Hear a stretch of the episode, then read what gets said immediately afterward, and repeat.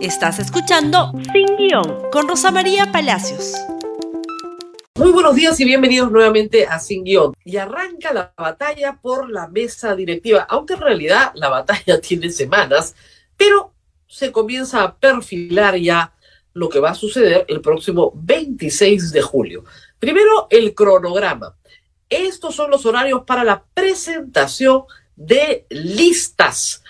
Hoy, mañana, el domingo y hasta el lunes a las 10 de la mañana se pueden recibir listas de candidatos a la mesa directiva para el periodo anual de sesiones 2022-2023. ¿Por qué es tan importante quién preside la mesa directiva? Porque el que preside la mesa directiva normalmente tiene un manejo de la sesión.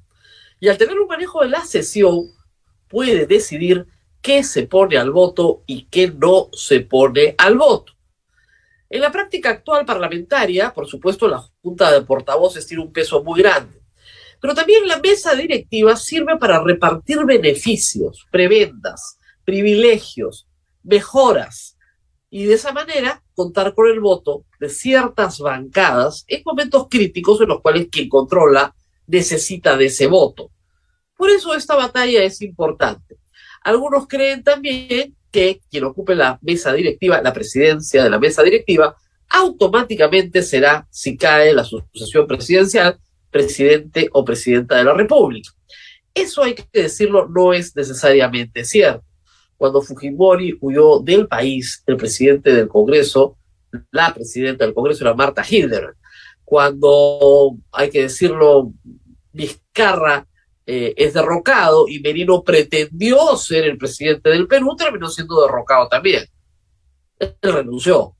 Así que si se elige a un presidente o presidenta del Congreso el próximo martes 26, en un momento de crisis posterior, esa decisión puede cambiar. Y esa persona se puede quedar presidiendo el Congreso, pero otra ocupar la presidencia de la República. Teniendo esto en cuenta, la cosa viene bien complicada. En primer término, ya es oficial. Por favor, Lady Camones es la candidata de la bancada de APP. ¿Por qué es importante esta designación? Porque APP va a hacer valer un pacto que tuvo con Acción Popular, Fuerza Popular y Avanza País el año pasado, cuando dijeron, bueno, la presidencia se la damos a Acción Popular, pero el próximo año nos toca a nosotros.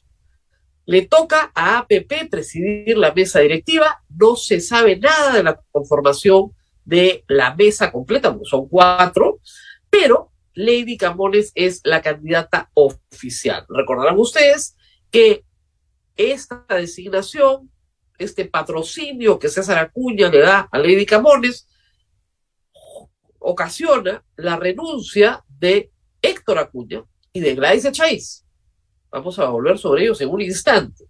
¿Qué apoyo tiene hasta el momento público Lady Camones? Si me ayudan, por favor, el congresista Wilmar Helera de Somos Perú dijo anoche, Alianza para el Progreso es un partido sólido, igual que Somos Perú.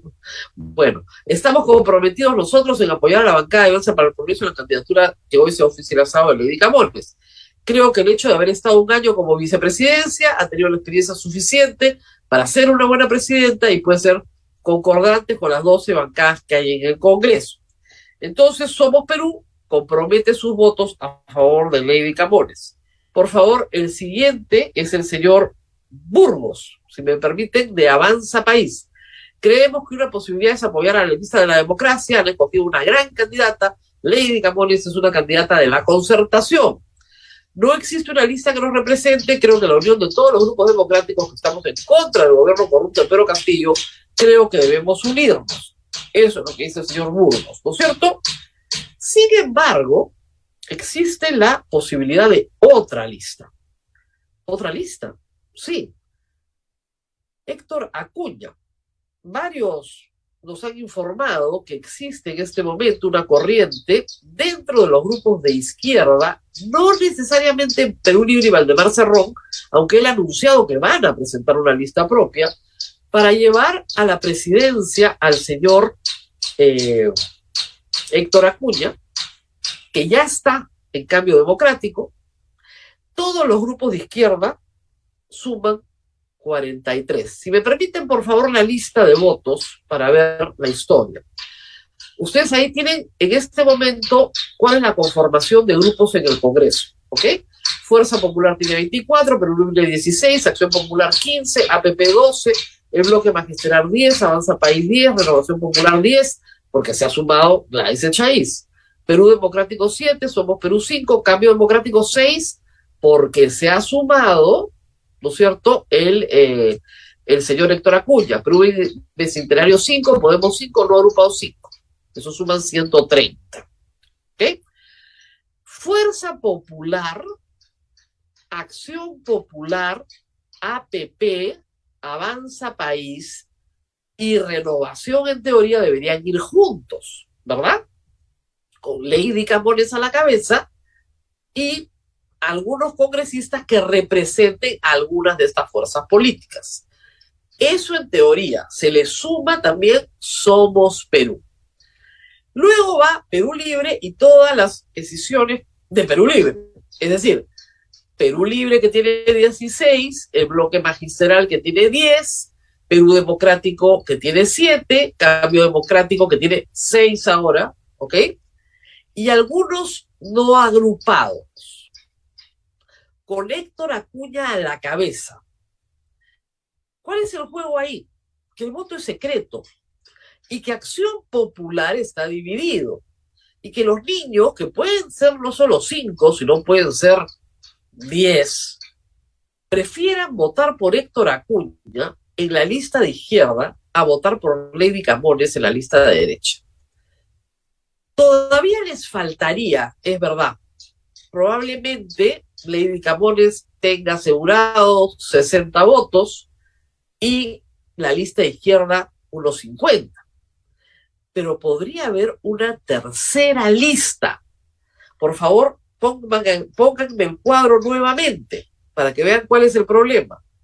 Renovación piensa que Gladys Echaíz es una mucho mejor candidata que cualquier otro a la presidencia del Congreso y la quieren presentar como presidenta del Congreso.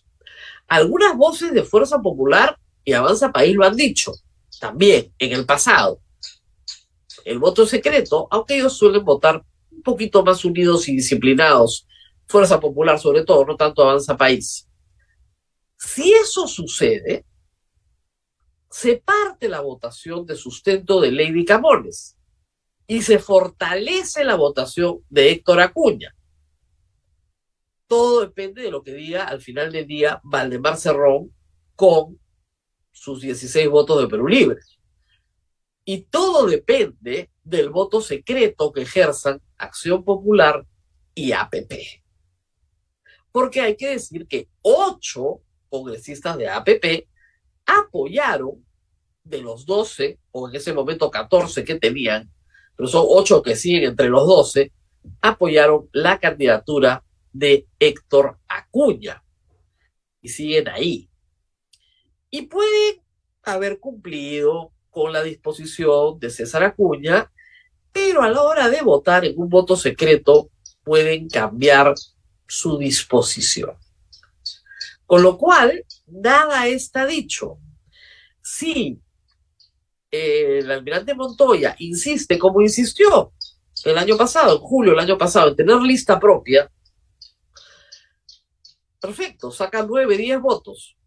Pero, pero, ojo, le quita votos a la lista de Lady Camones y favorece la lista de Héctor Acuña. La paradoja de toda esta historia es que Gladys Echaíz, Héctor Acuña y Lady Camones, los tres fueron elegidos por voto popular en la lista de Alianza para el Progreso. Se respeta el acuerdo, Alianza para el Progreso va a tener la presidencia, pero no necesariamente los términos elegidos por César Acuña. ¿Qué tiene a su favor Héctor Acuña? Lo explicábamos ayer, ha sido presidente de la Comisión de Presupuesto durante un año. Una comisión en la que solo haces amigos, porque en la medida en que incorporas en el anexo 5 todas las obras de todos los congresistas que te piden que las incorpores, haces muchos amigos.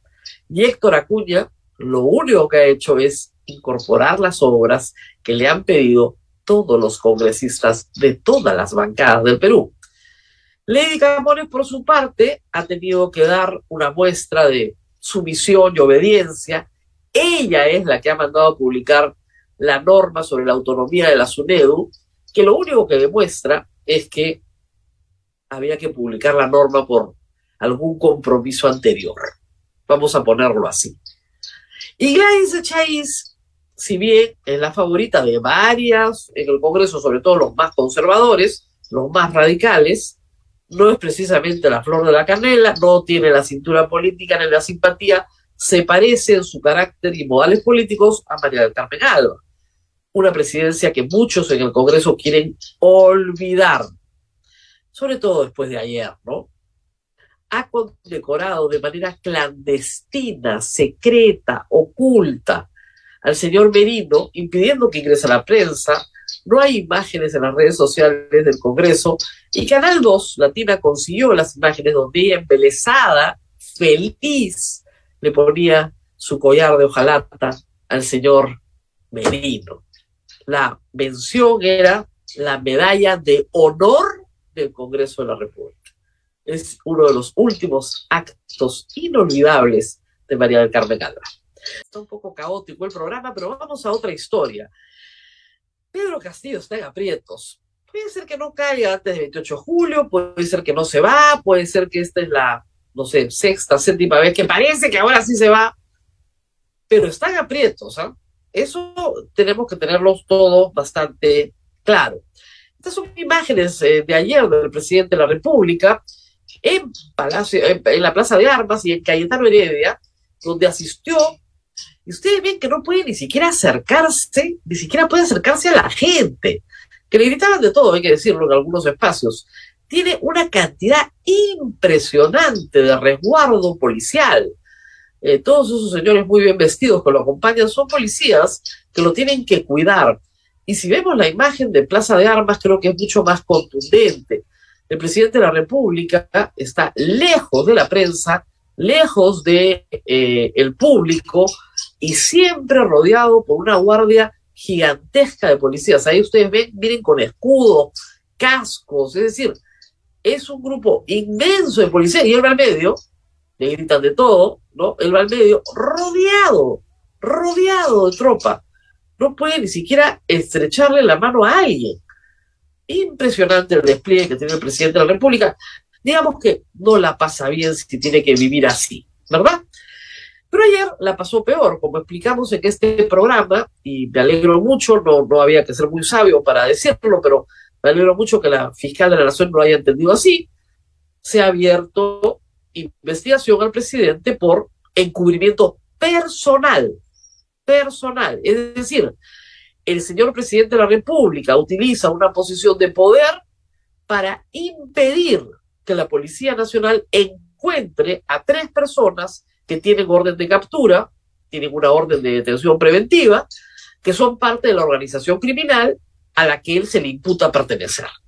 Y esto se comprueba con la resolución del nombramiento del equipo especial y el acto continuado de destituir de inmediato el mismo día al ministro del Interior. Las excusas de que este tenía un mal desempeño no son creíbles a solo dos semanas de su nombramiento y existe una relación de causalidad entre la destitución del ministro y la conformación del equipo especial.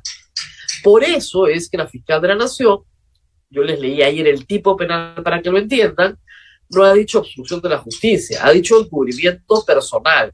Ojo, un delito que tiene penas muy graves para un funcionario público penas muy graves para un funcionario público. Así que eso en primer término.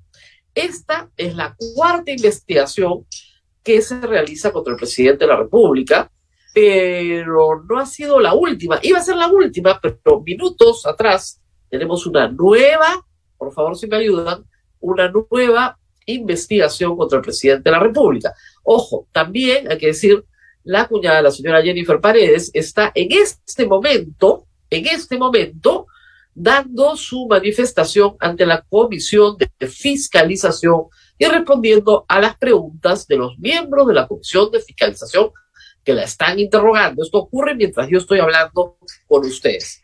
Pero como les decía, hay una resolución más.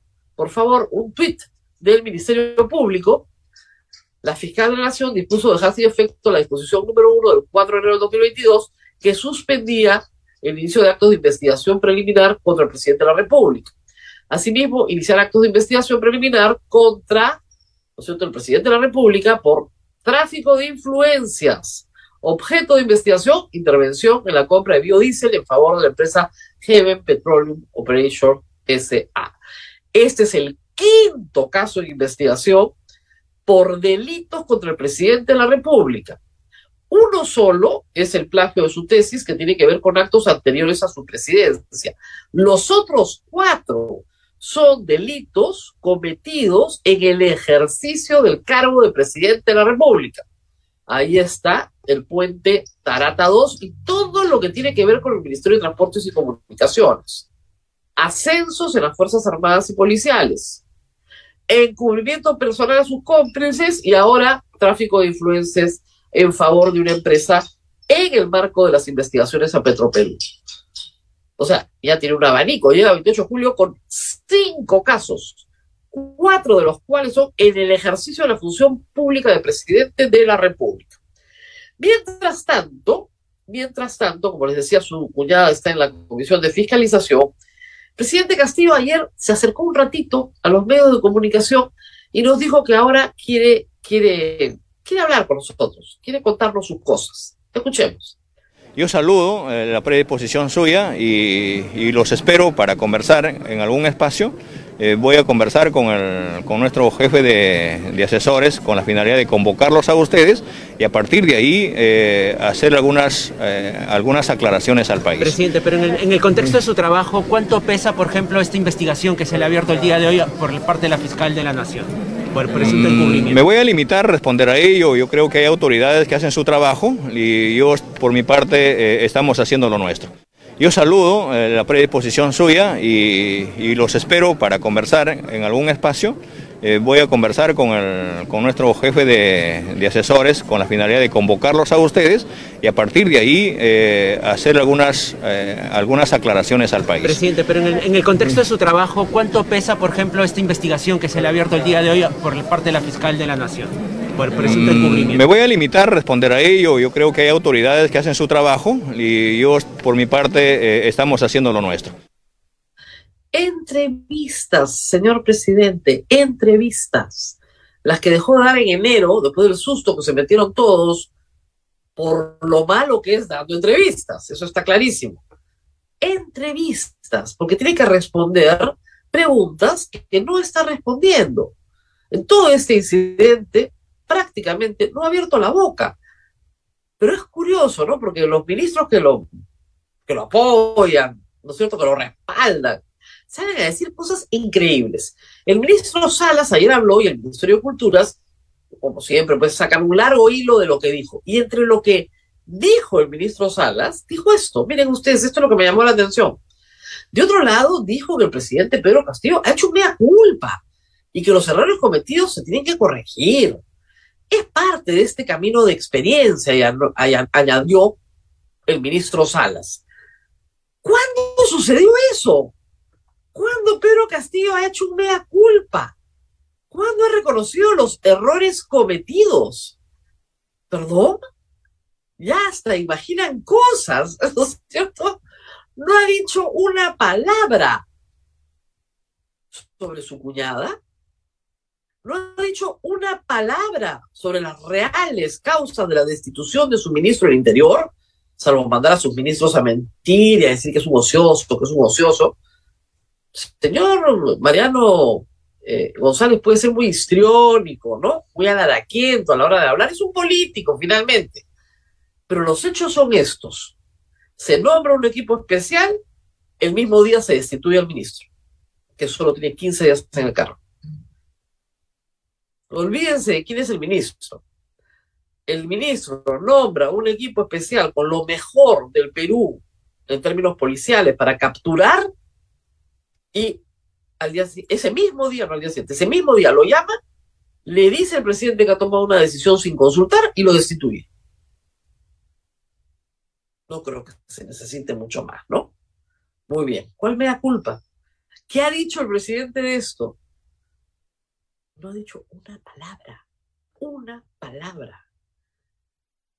Así terminamos esta semana complicada. En estos momentos, mientras estoy hablando con ustedes, la hija cuñada o la cuñija del presidente de la República está dando su eh, declaración en la Comisión de Fiscalización. Finalmente fue. Es importante que aparezca, porque efectivamente uno de los problemas que tenía es que su domicilio no quedaba claro. La tenemos ahí en imágenes, tenemos imágenes del Congreso en este instante, eh, donde se está realizando, la República está ahí, la eh, declaración de la señora Jennifer Paredes. Y nosotros nos tenemos que despedir, terminar la semana. Esta es la semana previa a 28 de julio. Dicen que va a haber sorpresas, ya que más sorpresas pueden haber. No se olviden de compartir este programa en Facebook, en Twitter, en Instagram, en YouTube, en TikTok, donde quieran, pero compártanlo. Y nos vemos el lunes 25 en la Semana Patria a ver qué sorpresas nos trae el destino. Hasta pronto. Gracias por escuchar Sin Guión con Rosa María Palacios. Suscríbete para que disfrutes más contenidos.